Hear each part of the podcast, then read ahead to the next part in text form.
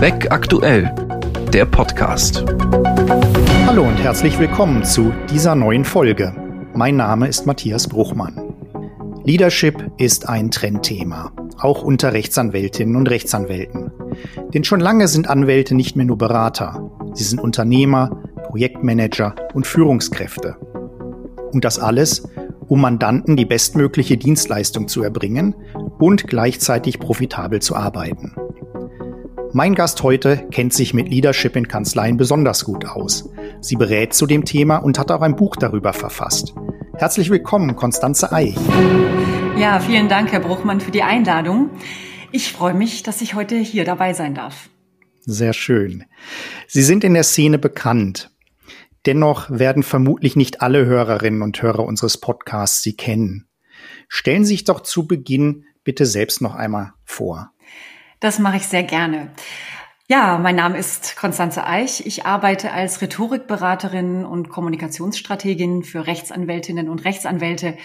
Ich bin von meiner Ausbildung her tatsächlich Rhetorikerin. Das muss man immer so ein bisschen erklären. Denn es gibt tatsächlich in Deutschland und vielleicht darf man sogar immer noch sagen europaweit einen Lehrstuhl für Rhetorik. Der ist in Tübingen. Das ist ein tolles Studium. Ich habe das immer sehr gern studiert, damals ähm, sehr vielfältig vor allem eben eine analytische Auseinandersetzung mit Rhetorik und mit dem Wirken und der Sprache natürlich. Ähm, und genau diese Faszination für die Kommunikation hat mich eigentlich nie mehr losgelassen. Ja, heute bin ich Beraterin für Rechtsanwältinnen und Rechtsanwälte. Diesen Sprung in Anführungszeichen in die Kanzleienwelt habe ich nach einem kleinen Ausflug in die Rechtswissenschaften gemacht. Ich habe nämlich damals das Pilotprojekt der sogenannten Schlüsselqualifikation Rhetorik in der Ausbildung ähm, begleiten dürfen, mit auf den Weg bringen dürfen. Ja, und irgendwie einmal Juristen, immer Juristen. Das heißt, äh, jetzt seit fast 20 Jahren bin ich mit äh, in der Ausbildung, der rhetorischen Ausbildung von Rechtsanwältinnen und Rechtsanwälten befasst. Ja, sehr interessant und äh, eine bewegende Vita. Kommen wir zum Thema Leadership. Ist das nicht so ein Modebegriff? Nein, natürlich nicht. Ähm, ja, der Anwalt von heute ist ja nicht nur Berater oder gar Sachbearbeiter, wenn man das mal so ein bisschen spitzzüngig sagen darf. Der Anwalt von heute ist tatsächlich ein Multileader in ganz unterschiedlicher Hinsicht. Und als Leader in einer Kanzlei muss er eben dafür sorgen, dass die Zusammenarbeit funktioniert. Eine Zusammenarbeit, die eben oft hochkomplexe Strukturen hat, dass die an, die, die Mandate gut ähm, abgewickelt werden. Das heißt, Projektmanagementfähigkeiten sind hier gefragt. Er muss für eine gute Mitarbeiterzufriedenheit sorgen intern. Er muss natürlich herausragende Leistungen bei seinen Mitarbeitern bewirken können. Und dieser Zustand fällt schlicht nicht vom Himmel. Und das ist Ergebnis guter Führungsarbeit. Mhm. Außerdem kann man sagen, gutes Leadership ist auch ein wichtiger Faktor für erfolgreiches Recruiting. Das heißt, wenn man, ähm, das spricht sich natürlich rum, ne, wenn man einen guten Chef hat oder wenn man bei, in seinem Referendariat oder in, bei seinem Praktikum ähm, eingebunden war, ein gutes Gefühl hatte, was die Stimmung im Team angeht, dann spricht sich das weiter. Und äh, damit tut man natürlich auch was für die Reputation. Außerdem sieht man, ne, Mitarbeiterbindung ist ein Thema. Das heißt, wer gut führt und wer da ähm, entsprechend als Führungskraft in der Lage ist, seine Mitarbeiter zu binden, hat weniger Fluktuation, stabileres Team. Also das heißt, wir haben da ganz, ganz, ganz viele Faktoren. Und dann kommen natürlich noch so strategische Themen hinzu, wie wir wollen mehr Frauen in der Führung haben in der Kanzleienwelt. Wir haben die Großmandate in den, in den Großkanzleien, die mehr Strukturen brauchen. Das heißt, Führung ist schon lange kein Soft Skill mehr, sondern es ist ein Management-Tool. Und äh, ja, da kann man sagen, in dem Moment wird es eben zum Wettbewerbsvorteil, wenn man das richtig berücksichtigt. Mhm. Wie sieht denn aus Ihrer Sicht gute Führung heutzutage in einer Anwaltskanzlei aus? Tja, das ist natürlich die Frage der Fragen. Äh, wahrscheinlich die schwierigste Frage überhaupt. Aber ganz pauschal würde ich jetzt mal sagen, eine Kanzlei ist immer dann gut geführt, wenn die Zahlen stimmen, wenn die Mandanten zufrieden sind und gute Mitarbeiter bleiben wollen.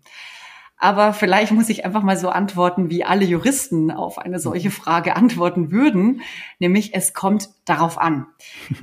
es kommt natürlich darauf an, was Sie mit Ihrer Führung erreichen wollen. Wollen Sie zum Beispiel die Effizienz in Ihrem Team steigern? Wollen Sie bestimmte Mitarbeiter binden? Wollen Sie eine gute Atmosphäre schaffen? Oder wollen Sie eine bestimmte Marktposition mit Ihrer Kanzlei besetzen? Wollen Sie wachsen? Wollen Sie umstrukturieren? Das heißt, es ist immer wichtig, erstmal ein Ziel zu haben, um dann zu schauen, wie können Sie Ihre Mitarbeiter dahin auch führen, dass dieses Ziel erreicht werden kann. Ja, und da fängt es dann schon an, schwierig zu werden, denn wir wurschteln uns ja allgemein gerne so durch den Kanzleialltag. Das heißt, wir meistern die Herausforderungen, wie sie eben gerade kommen. Hm. Ja, und dann fällt das Thema Führung gern als erstes hinten runter, weil man schlicht mit seinen eigenen Themen beschäftigt ist oder weil sich die Prioritäten verschieben. Und der Mandant ist natürlich da auch gerne die Priorität. Trotzdem würde ich sagen, gibt es Führungsansätze, an denen man sich orientieren kann, die schlicht wichtig sind in unserer, in unserem Führungsalltag und die Orientierung auch geben, wenn wir schon über das Thema gute Führung mal nachdenken wollen. Ich glaube, ein ganz, ganz, ganz wesentlicher Aspekt ist wirklich die Fähigkeit, sich selbst gut führen zu können. Das heißt, dem Thema Führung ähm, eine Priorität einzuräumen, ähm, sich selbst gut zu organisieren, diszipliniert auch ähm, Führung zu betreiben um damit auch eine Kontinuität zu schaffen. Das heißt, eben nicht mal zu führen und mal nicht. Ich glaube, das ist ein, ein ganz wesentlicher Aspekt. Dann müssen wir natürlich sichtbar sein als Führungskräfte. Und da gehört auch eine ganz ordentliche Portion Mut dazu. Einfach zu sagen, ich bin, ich gehe aktiv in Führung. Ich bin entschlossen und klar in meiner Kommunikation. Und da muss ich natürlich auch wissen, in welcher Rolle agiere ich denn hier überhaupt? Wer bin ich hier in der, in der Konstellation? Denn wir haben ja vorhin schon gehört, der Anwalt, die Anwältin ist ein Multileader. Das heißt, es sind ganz viele Führungsfähigkeiten, die permanent von uns in unterschiedlichen Rollen auch abgerufen werden müssen. Ja, und da eben in die Sichtbarkeit zu gehen, ähm, gesehen zu werden und sich damit auch einen gewissen Respekt zu verschaffen, das ist genau das, was wir, was wir da eben auch als Führungsvoraussetzung, möchte ich schon fast sagen, ähm, benötigen. Und dann kann ich mich als Leader eben auch den anderen zuwenden. Weiterhin ist eine Sache, die vielleicht auch ein bisschen ungewöhnlich ist. Führung ist meines Erachtens eine Gemeinschaftsaufgabe geworden. Das heißt, je größer auch Ihre Organisation ist, desto wichtiger wird es, dass wir Leadership eben nicht nur als eine individuelle Aufgabe betrachten, sondern dass wir in der Partnerschaft mit anderen Führungskräften oder vielleicht auch auf der jeweiligen Senioritätsstufe das Thema Leadership einfach gemeinschaftlich auf die Agenda nehmen. Mhm dass man sich austauscht zum Beispiel. Na, was was, was gibt's gerade für aktuelle Themen, jetzt gerade mit der ganzen virtuellen Kommunikation im Rahmen der, der Corona-Pandemie, ne? dass man sagt, hm, wie machst denn du das? Oder wie wollen wir gemeinschaftlich, auch als Kanzlei, strategisch betrachtet, dieser Führungsaufgabe gerecht werden? Insofern ist der Austausch über Führung meist schon ein Schritt eben in Richtung guter Führung, weil man dem Thema eine gewisse Aufmerksamkeit verschafft. Es gibt natürlich viel, viel mehr Punkte, die wir jetzt noch benennen können, ne? dass es Ausbildungssache ist. Das heißt, wir müssen uns da erstmal hin ähm, entwickeln. Wir müssen wandlungsbereit sein, uns auch verbessern wollen und immer auch mal wieder neue Führungstechniken ausprobieren. Viele, viele Dinge, die sozusagen damit hineinspielen. Lassen Sie mich vielleicht noch eine Sache nennen, die ich persönlich auch ganz wichtig finde und die mir jetzt auch in der Beratung oder in der ich sage jetzt mal, in der Beobachtung, ähm, was sich jetzt gerade so auch im Führungsalltag abspielt, ist mir oft begegnet, nämlich Führung kann auch der Verzicht von Führung bedeuten.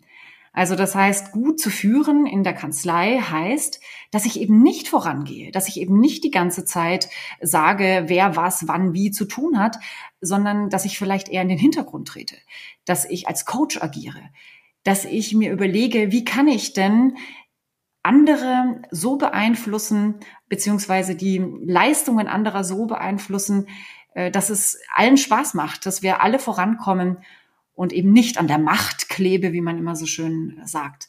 Und ich glaube, das Beste oder das Wichtigste, was man eben braucht, ist einfach eine gewisse Empathiefähigkeit, ja, ein Gespür für Menschen zu haben, auch ein Interesse am Menschen und natürlich das Wichtigste, Kommunikationsfähigkeit.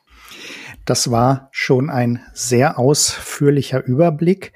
Sie haben es auch angedeutet, ähm, gemeinsam führen. Ich könnte mir vorstellen, dass es da schon auch Unterschiede ähm, in der Führungsthematik gibt zwischen beispielsweise großen, vielleicht sogar international agierenden Kanzleien und kleineren, lokaleren Einheiten. Ist das so? Natürlich.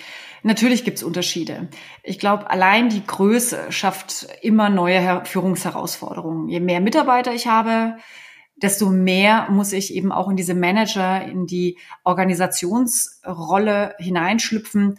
Und die Führungsaufgabe wird natürlich auch mit mehr Menschen im Team immer komplizierter, weil man kann eigentlich keine Teams führen, sondern immer nur Einzelpersonen. Bei den Großkanzleien haben wir die besondere Herausforderung, dass die natürlich eben auch standortübergreifende beziehungsweise internationale Zusammenarbeiten haben. Das heißt, da wird es eben komplexer noch von der, von der Struktur her. Allein die Großprojekte, die ja auch so attraktiv sind, weil sie viel Umsatz bringen, sind unglaublich aufwendig, was die Führungsarchitektur auch angeht, weil man eben äh, sehr fein äh, strukturieren muss, dass diese Großprojekte überhaupt gelingen können. Also von der, von der Organisation eben der Menschen, die da in diesen Großprojekten auch tätig sind. Und dann auch Cross-Selling, dass man eben über verschiedene Rechtsgebiete hinweg gemeinschaftlich dann auch äh, Mandate akquiriert. Also ich glaube, all diese Herausforderungen, die die Großkanzleien haben, bringen einfach noch ganz andere Führungsaufgaben mit sich. Aber eins muss man ganz klar sagen, in dem Moment, wenn ich einen Mitarbeiter habe und wenn es nur eine Assistenz ist oder jemanden, der, der mir zuarbeitet im Team oder mir alleine, dann äh, habe ich eine Führungsaufgabe. Und es ist dann völlig wurscht, ob ich im, in einem großen Verbund äh, der Großkanzlei agiere oder in einer ganz kleinen Kanzlei mit vielleicht nur zwei, drei Mitarbeitern die Aufgabe, Menschen zu führen und Menschen voranzubringen und gemeinsam auch voranzugehen, das ist äh, im Kleinen wie im Großen eigentlich gleich. Sie haben mir eben schon das nächste Stichwort geliefert, Assistenzen. Werfen wir doch auch mal ganz gezielt einen Blick auf die Sekretariate, die ja auch wichtig für den Erfolg einer Kanzlei sind. Wie wird eine Anwältin, ein Anwalt hier der Führungsaufgabe gerecht? Das Wichtigste ist einbinden. Einbinden, einbinden, einbinden. Ich glaube, wir kommen alle so ein bisschen aus der Welt der Zweiklassengesellschaft, möchte ich jetzt mal böse sagen. Ne, die Anwälte und eben das Non-Legal Personal, sprich Assistenzen und Business Services. Und sich als ein Team zu begreifen, ist, glaube ich, eher die, äh, die Aufgabe der Zukunft und auch das Verständnis, das übrigens auch viel motivierender, glaube ich, für alle ist. Insofern ähm, ist die Herausforderung die, dass es uns gelingt, Assistenzen in das Daily Business maximal einzubeziehen, äh, stärker reinzuwachsen ins Team, am Diskurs äh, Assistenzen zu beteiligen, in den Meetings auch nach deren Aktivitäten zu fragen und nicht nur nach den Aktivitäten oder dem Status quo der Mandatsarbeit. Das heißt, ähm, die Assistenz ist ein ganz festes Bestandteil, der feste, fester Bestandteil des Teams und ähm, ist natürlich auch in Professionalisierungsprozesse eingebunden. Wie können wir schneller, wie können wir besser werden? Das heißt, alle denken in die gleiche Richtung. Und das bedeutet für den Leader, dass er eben genauso wertschätzen, genauso loben, genauso Feedback oder sich Zeit nehmen muss, wie eben für alle anderen auch. Und äh, dieser One-Team-Gedanke ist das, was äh, sicherlich auch Assistenzen sehr viel mehr schätzen als das, was äh, wir als diese Zweiklassengesellschaft im Kopf haben. Ja. Sie sprachen auch eingangs schon das Recruiting an, die Gewinnung von Nachwuchskräften. Die Nachwuchskräfte der viel besprochenen Generationen Y und Z mit ihren Erwartungshaltungen an Eingebundensein, Feedback, Wertschätzung, Work-Life-Balance und so weiter verlangen sicherlich nach einer besonderen Führung, oder? Ja und nein. Also, Sie haben schon gesagt, Feedback ist natürlich ein ganz großer Wunsch. Aber wenn ich mir jetzt anschaue, wie Feedback auch missverstanden wird, dann möchte man das den jungen Kollegen schon fast wieder ersparen wollen. Inwiefern? Ein ganz, ganz klassisches Beispiel ist jetzt dieses Jahresgespräch. Ne? Was waren wir alle stolz darauf, als wir dann endlich jetzt Jahresgespräche aufgesetzt hatten und eben jeder Mitarbeiter da einmal im Jahr ein umfassendes Feedback bekommen hat. Aber das ist es natürlich nicht, sondern das ist das permanente Feedback. Es ist eine Aufmerksamkeit, eine Hinwendung zum, zum Mitarbeiter, ein Begleiten des Mitarbeiters eben auch durch den Alltag und auch ein gemeinsames Arbeiten an dessen Performance. Auffällig ist aber in dieser Konstellation, dass das Feedback oft auch gar nicht sinnvoll kommuniziert wird. Also das heißt, die Herausforderung ist eher, dass wir, wir als, als Leader lernen, dieser, dem Wunsch nach Feedback ordentlich nachzukommen. Und zwar nicht in der Sandwich-Methode, nicht durch die Weichspülung, sondern dass wir wirklich das Ansinnen haben, zum Beispiel auszubilden. Und dass wir dadurch dann eben nützliches Feedback geben können. Ich glaube auch, dass die jüngere Generation gar nicht so kompliziert ist. Klar hat das Privatleben einen anderen Stellenwert. Klar haben die Diskussionen um Work-Life-Balance da einen ganz anderen ähm, Umfang eingenommen. Klar fordern die mehr Freiheiten und Flexibilitäten. Aber das ist auch gut so. Wenn wir jetzt einfach nur mal nachdenken, hätte es Corona nicht gegeben, dann wäre das Thema Homeoffice wahrscheinlich bis heute in ganz, ganz, ganz vielen Kanzleien tabu. Ja, und heute funktioniert das ja reibungslos.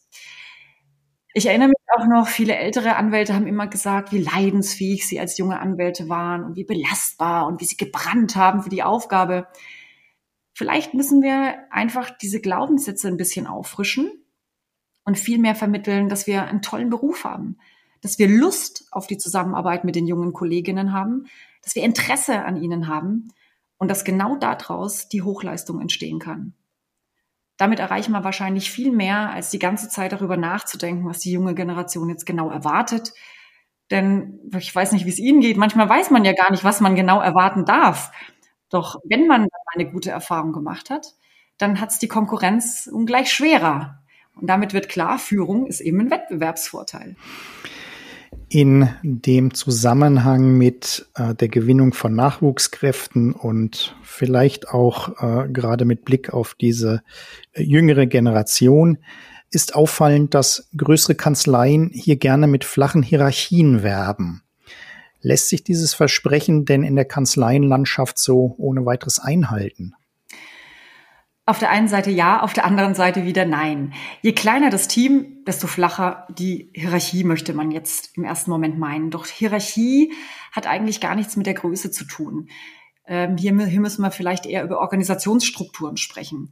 Das eigentliche Problem sind die Machtverhältnisse, auf die man als junger Mensch in der Kanzleienwelt stößt. Das heißt, das große Spielfeld der Macht ist da eben auch sehr ausgeprägt ich möchte sagen, Partnerschaften sind eine Horde von Alpha-Tieren. Das heißt, wer Partner werden möchte, muss sich eben auch selbst als Alpha-Persönlichkeit hervortun, um sich da vor dem Rest abzugrenzen.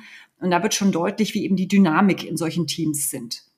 Das heißt, ich glaube, wichtiger ist, dass wir sagen, ich muss meinen Platz im Team finden. Es gibt eben die Strukturen von Alpha, Beta, Gamma und Omega, intern wie extern.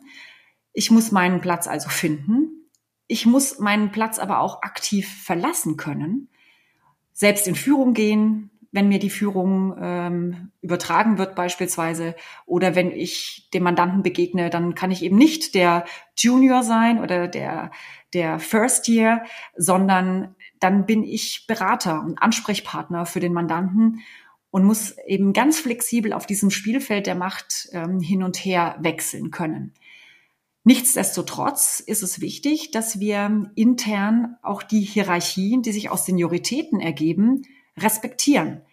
Und da ist es äh, schon entscheidend, äh, dass man eben dieses Spielfeld auch innen sehr gut überblickt, kennt und sich darauf dann entsprechend souverän bewegen lernt. Aber das ist ja auch gerade der Reiz, äh, wenn man in so einer Struktur tätig sein darf. Bleiben wir noch in diesem Umfeld, auch im Zusammenhang mit jungen ne, Anwältinnen und Anwälten. Was halten Sie von der Dudes-Kultur, auf die junge Associates in Kanzleien mittlerweile auch immer häufiger treffen? Grundsätzlich kein Problem. Äh, auch ich duze mich mit meinem Team und ich glaube, die Vielzahl der Teams äh, duzt sich da draußen auch in den Anwaltskanzleien. Aber man muss über eine sehr gute, ein sehr gutes Fingerspitzengefühl verfügen, äh, was die eigene Kommunikation angeht. Und die ist meines Erachtens nicht immer und überall gegeben. Denn ein Du hebt ja nicht die Hierarchie auf. Im Gegenteil. Wir müssen das höfliche Sie eben jetzt anderweitig durch die Sprache kompensieren. Da möchte ich Ihnen einfach mal ein Beispiel geben, weil äh, das immer wieder ja auch für, für ein Schmunzeln gesorgt hat. Ich war mal in einer Situation, da hat ein Partner, während wir uns unterhielten, eine E-Mail von einem Mitarbeiter bekommen. Und diese E-Mail begann mit dem Wortlaut, bitte sei so gut und schick mir mal ein Dokument XY. Jetzt kann man sagen, klar, ist ja kein Problem, wir haben ja eine flache Hierarchie, da kann man ja jetzt ganz äh, souverän drüber hinwegsehen. Aber in den meisten Fällen erzeugt genau so eine Kommunikation eine Befindlichkeitsstörung, weil da eine gewisse Unangemessenheit enthalten ist. Und das Problem dabei ist, dass die wenigsten das offen ansprechen. Stattdessen ärgert man sich und beobachtet womöglich diesen Mitarbeiter dann argwöhnisch, wartet förmlich darauf, dass er wieder den nächsten Hierarchieverletzungsfehler begeht. Und das ist das eigentliche Problem der Duzkultur. Das heißt, das wirkt sich in manchen Fällen sehr negativ auf eine Zusammenarbeit aus und manchmal sogar ähm, hat es äh, negative Folgen, was die eigentlichen, die eigenen Karrierechancen angeht. Das heißt, wenn wir duzen, dann brauchen wir eine Aufmerksamkeit auf unsere Sprache und wir brauchen eine offene Kommunikation darüber, wenn wir mit der Kommunikation einer Person nicht einverstanden sind. Und das ist wieder eine Führungsaufgabe, dass man Mitarbeiter dahingehend auch sensibilisiert, ihnen zeigt, wo man achtsam sein muss, ja, um das Hierarchiebedürfnis einer Person eben nicht zu verletzen. Und ich glaube, wenn das offen angesprochen wird, dann sollte ein Du zwischen den Menschen kein Problem sein in USA oder im englischsprachigen Ausland funktioniert das ja auch ganz hervorragend. Wie bekommen die das hin? Ja, ich glaube, es gibt eben diese Sensibilität zwischen den Zeilen. Also man sagt dann halt nicht, bitte sei so gut und schick mir mal, denn genau in dieser Konstellation fühlt man ja schon die Hierarchie.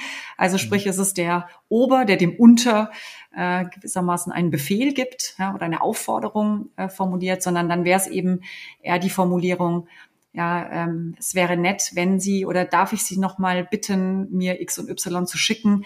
Also sprich, da macht der Ton die Musik und da muss man einfach mit einem ganz großen Fingerspitzengefühl äh, an seiner Sprache und auf seine Sprache schauen. Also Führung und der Umgang damit ist ein sehr breites Feld. Zum Abschluss noch eine letzte Frage. Die Corona-Pandemie hat einige Entwicklungen beschleunigt, vor allem das Arbeiten an unterschiedlichen Orten, Stichwort Homeoffice. Wie lässt sich virtuelle Führung erfolgreich umsetzen? Also eine Sache ist sehr wichtig. Virtuelle Führung heißt nicht ein weniger an Kommunikation, sondern vielleicht sogar ein mehr an Kommunikation. Das heißt, mehr geplante und vorbereitete mündliche Kommunikation im Einzelgespräch, aber natürlich auch im Team. Wir müssen uns viel genauer vorbereiten auf das, ähm, was wir transportieren möchten. Und wir müssen auch viel feinfühliger sein auf die Stimmungen, die in der Virtualität eben ganz oft ja nicht ganz so äh, transportiert werden können. Ne? Also ein, eine körpersprachliche Reaktion, wo man sofort merkt, ah, hier ist ein Widerstand äh, oder vielleicht sogar eine schwarze Kachel, weil jemand sich nicht mit Video dazuschalten kann, blockieren einfach da den Informationsfluss. Der Kontakt ist essentiell zum Mitarbeiter und äh, wirklich auch der persönliche Kontakt. Dieses Kompensieren des Zufalls ist wahrscheinlich die größte Herausforderung. Immer wieder eben das, was man so zwischen Tür und Angel, mal auf dem Gang, in der Kaffeeküche, also diese kleinen Kommunikationen, die eben sehr, sehr, sehr viel auch abgefangen haben, ähm, gerade was Stimmungen angeht, dass man die künstlich herbeiführt. Vielleicht auch noch das Thema Konfliktfähigkeit, ne? gerade weil man eben schneller dann aufgelegt hat und dann kann man eben ein Problem nicht so ohne weiteres äh, aus der Welt räumen, wie man es früher getan hat, dass man einfach zu dem Mitarbeiter nochmal hingeht und sagt, Mensch, ich habe gesehen, du bist jetzt unglücklich oder das war es ist doof gelaufen heute, lass uns nochmal drüber reden. Hier müssen wir halt dann ganz aktiv den Telefonhörer in die Hand nehmen. Aber ich denke, das lässt sich machen. Und ich muss Ihnen ganz ehrlich sagen, ich finde das, was Corona uns hier gebracht hat, sehr vorteilhaft für das Thema Leadership. Klar bedeutet es, dass der Partner oder die Führungskraft eben sehr aktiv in Führung gehen muss. Das heißt, wir haben einen ganz großen Fokus darauf. Und es gibt immer noch viele Partner und Führungskräfte, die sich gern auch im Homeoffice verstecken. Aber im Grunde müssen wir mehr tun für Führung. Und insofern war es äh, in diesem Zusammenhang vielleicht gar nicht schlecht, dass wir da mit der Nase so drauf gestoßen worden sind. Und äh, gerade was zum Beispiel auch die juristische Diskussion angeht, ja, jetzt sagt man, ja, das geht jetzt alles gar nicht mehr. Doch, das geht. Aber ich muss mir Gedanken machen, wie es gehen kann. Und permanent, am besten auch mit meinem Team gemeinsam drüber nachdenken, wie können wir denn trotz allem juristisch diskutieren, weil das ja auch das Herzstück der Arbeit, äh, der gemeinschaftlichen Arbeit am Fall ist. Ja, dieses Nachdenken über Rechtsfragen, über Lösungen. Und da muss ich mir halt überlegen, als Partner, als Führungskraft, wie kriegen wir das gemeinsam gut hin, so dass alle involviert sind und dass da auch tolle Ideen und Gedanken dabei rauskommen. Und ich glaube, all diese Fragen bringen uns immer weiter. Das Einzige, was wir im Hinterkopf behalten müssen, die Mitarbeiter, die immer super funktionieren, die quasi ohne irgendwelche Zwischenfragen, Schwierigkeiten, Probleme einfach ihre Ergebnisse liefern. Das sind die, die in der Virtualität erst recht hinten runterfallen. Das heißt, die darf man nicht vergessen, auf die braucht man ein gewisses Augenmerk, die brauchen auch mal eine besondere Wertschätzung oder eine, eine Aufmerksamkeit, dass man die Leistung, die sie eben da in ihrer großen Selbstständigkeit erbringen, dass die auch gewürdigt und gewertschätzt wird. Ansonsten heißt Kommunikation, Kommunikation, Kommunikation. Ja, vielen Dank. Also Leadership weitaus mehr als ein Modethema und äh, in Corona-Zeiten und vor allem auch für die Nach-Corona-Zeiten, wenn ich das richtig rausgehört habe, wichtiger denn je. Ich bedanke mich sehr herzlich, dass Sie heute bei mir im Podcast zu Gast waren. Vielen Dank. Und wenn Ihnen diese Folge gefallen hat, seien Sie wieder mit dabei bei der nächsten Ausgabe von Back Aktuell, der Podcast.